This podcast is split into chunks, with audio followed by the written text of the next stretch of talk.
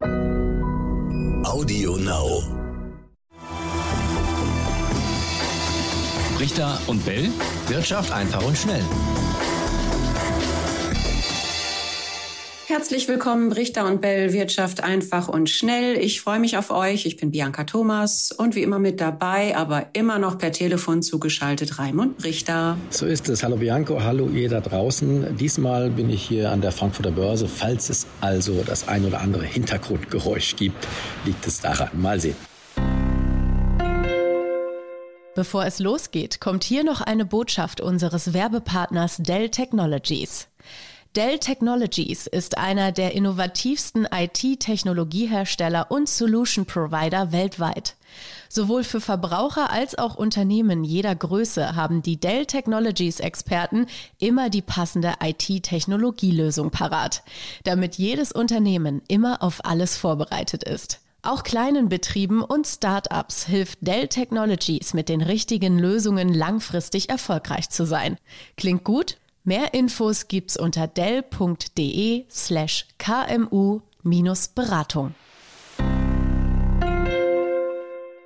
Raimund, wir haben in der letzten Woche uns über den Bitcoin unterhalten, über China unterhalten, welche Ambitionen oder Nicht-Ambitionen die mit dem Bitcoin haben.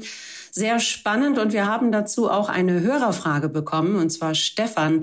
Stefan fragt, Raimund, warum du denkst, dass denn Währungen, die nicht unter der Kontrolle von Zentralbanken oder Regierungen während der Corona-Zeit also die nicht unter Kontrolle stehen, während der Corona-Zeit zu einer Weltwirtschaftskrise geführt hätten.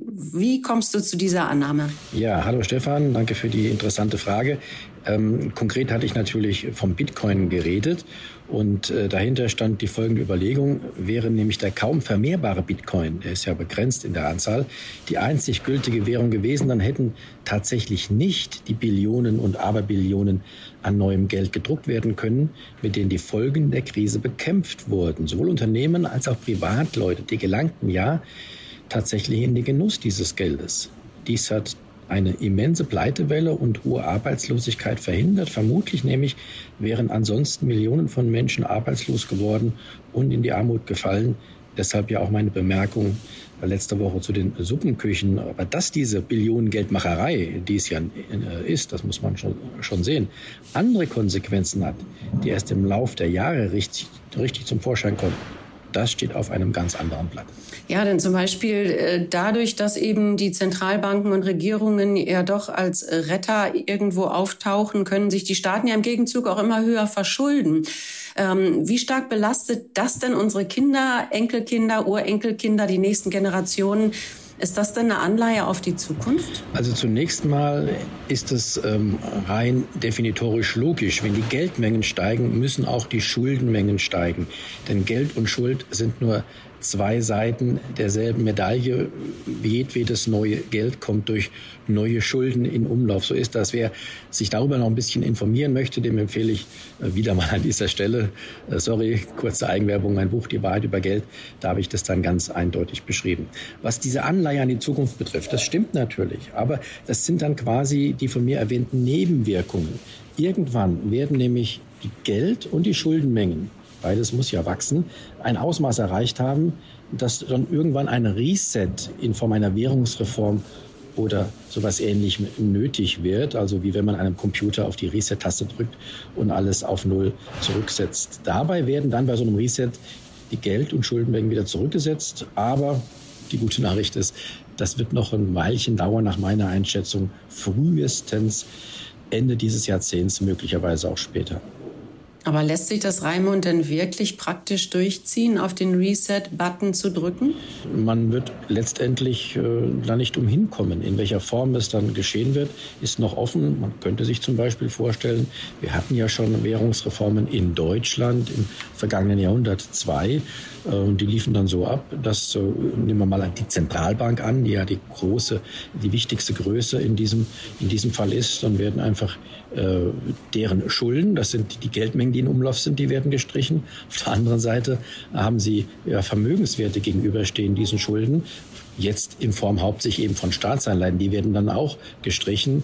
Wenn es dann soweit ist, werden diese Staatsanleihen vermutlich ohnehin ähm, nur noch einen geringen Wert haben. Wenn man über Währungen spricht, dann äh, ja, sprechen einige auch über den sogenannten Goldstandard, den es früher gab. Manche wünschen sich diesen wieder zurück. Um was geht es eigentlich bei dem Goldstandard, Raimund? Und ja, welche Konsequenzen hätte es, wenn es den wieder geben würde? Eigentlich ähnliche, wie ich sie für den Bitcoin beschrieben habe. Denn auch Gold ist ja nicht äh, beliebig vermehrbar wie ähm, die äh, Geldmengen, die wir ansonsten haben. Dollar, Euro, Yen und so weiter. Und äh, ein Goldstandard, den gab es ja auch schon in früheren Zeiten, der würde dieser Geldvermehrung tatsächlich Grenzen setzen. Könnte man natürlich einerseits sagen, ist doch gut. Ähm, andererseits, wir haben es ja gerade besprochen, wurde ja mit diesem neuen Geld auch diese Krise äh, bekämpft. Und diese Geldvermehrung, die begrenzte Geldvermehrung, die war nämlich zum Beispiel auch ein wichtiger Beschleuniger der Weltwirtschaftskrise in den 30er Jahren des vorigen Jahrhunderts. Damals haben die Notenbanken eben nicht Geld gedruckt auf Biegen und Brechen.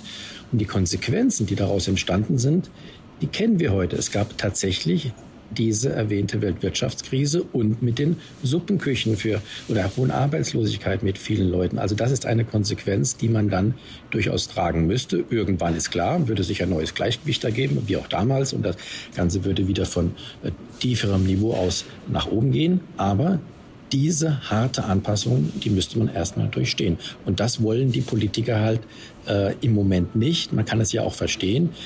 Häufig will man wiedergewählt werden und dann sagt man sich, ja, dann verschieben wir das doch lieber wie ein Arzt, der das Leben eines Menschen verlängert, verschieben wir ähm, die ganz, ganz harten Konsequenzen, wenn sie denn kommen müssen, doch erstmal in die fernere Zukunft. Ja, wenn du sagst, das ist ähnlich wie beim Bitcoin, dann könnte man ja einen Bitcoin-Standard kreieren.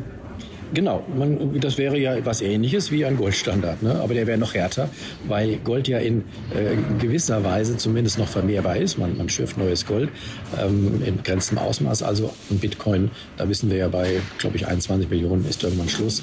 Da gibt es keine neuen Bitcoins mehr. Und dann äh, würde das überhaupt, äh, da könnte man die Geldmenge überhaupt nicht mehr vermehren. Jetzt haben wir rückblickend geschaut auf die vergangene Woche und sind auf die Fragen eingegangen. Herzlichen Dank, Stefan, nochmal für die eine Frage und für die Anmerkungen. Jetzt schauen wir mal voraus. Wir zeichnen diesen Podcast ja am Freitag auf, aber am Montag könnt ihr ihn hören. Und an dem Montag übergibt Jeff Bezos die Führung an Andy Jassy. Da sprechen wir über Amazon. Jeff Bezos ist noch der Chef von Amazon. 27 Jahre ist es her, dass äh, Amazon in Seattle gegründet wurde. Mittlerweile gibt es rund 1,3 Millionen Mitarbeiter und Raimo, wenn ich das richtig gesehen habe, der Börsenwert liegt bei 1,7 Billionen US-Dollar. Nur wenige Firmen sind mehr wert, wie Apple, Microsoft oder Saudi Aramco. Was, ja, was zeichnet Amazon aus? Was glaubst du, was passiert, wenn Jeff Bezos den Chefsessel abgibt? Also zunächst mal ist das äh, aus meiner Sicht zumindest, das wurde nie offiziell gesagt, ein sehr kluger Schritt, denn wir wissen ja auch, dass äh, Jeff Bezos noch im Juli ins All fliegen will. Möglicherweise sieht er da doch gewisse Risiken, äh, nicht zurückzukommen. Wir wollen es nicht hoffen. Äh, wir wollen hoffen, dass alles gut geht. Aber rechtzeitig äh, gibt er tatsächlich die Unternehmensführung vor diesem Flug ab, ähm, damit tatsächlich, wenn was passiert, auch alles äh, weiter seinen Gang gehen kann. Und davon gehe ich ja auch aus. Jeff Bezos hat für seine Nachfolge jetzt schon gesorgt. Und ähm, auch der Nachfolger wird das Unternehmen eigentlich dann so weiterführen, wie Jeff Bezos es bisher weitergeführt hat. Also ich glaube, da braucht man keine großen Änderungen erwarten. Warum, Raimund, ist denn Amazon bei Anlegern auch so beliebt? Anleger legen viel Geld auf den Tisch für eine Amazon-Aktie. Hat denn diese Firma noch so viel Potenzial? Warum ist Amazon so beliebt und sind die Tech-Werte auch so beliebt? Ja, das ist eine ganz gute Frage. Wenn man die langfristige Entwicklung äh, der Amazon-Aktie sich anguckt, diese Vervielfachung im Laufe der letzten Jahrzehnte, irgendwann müsste eigentlich Schluss sein. Vielleicht ist, ist, sind wir diesem Ende dieser Vervielfachung jetzt auch schon näher gekommen.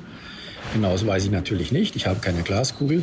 Aber ähm, es wird natürlich immer schwerer, ähm, nochmal neue Vervielfachungen im Kurs äh, zu generieren, wenn das Unternehmen schon so erfolgreich ist.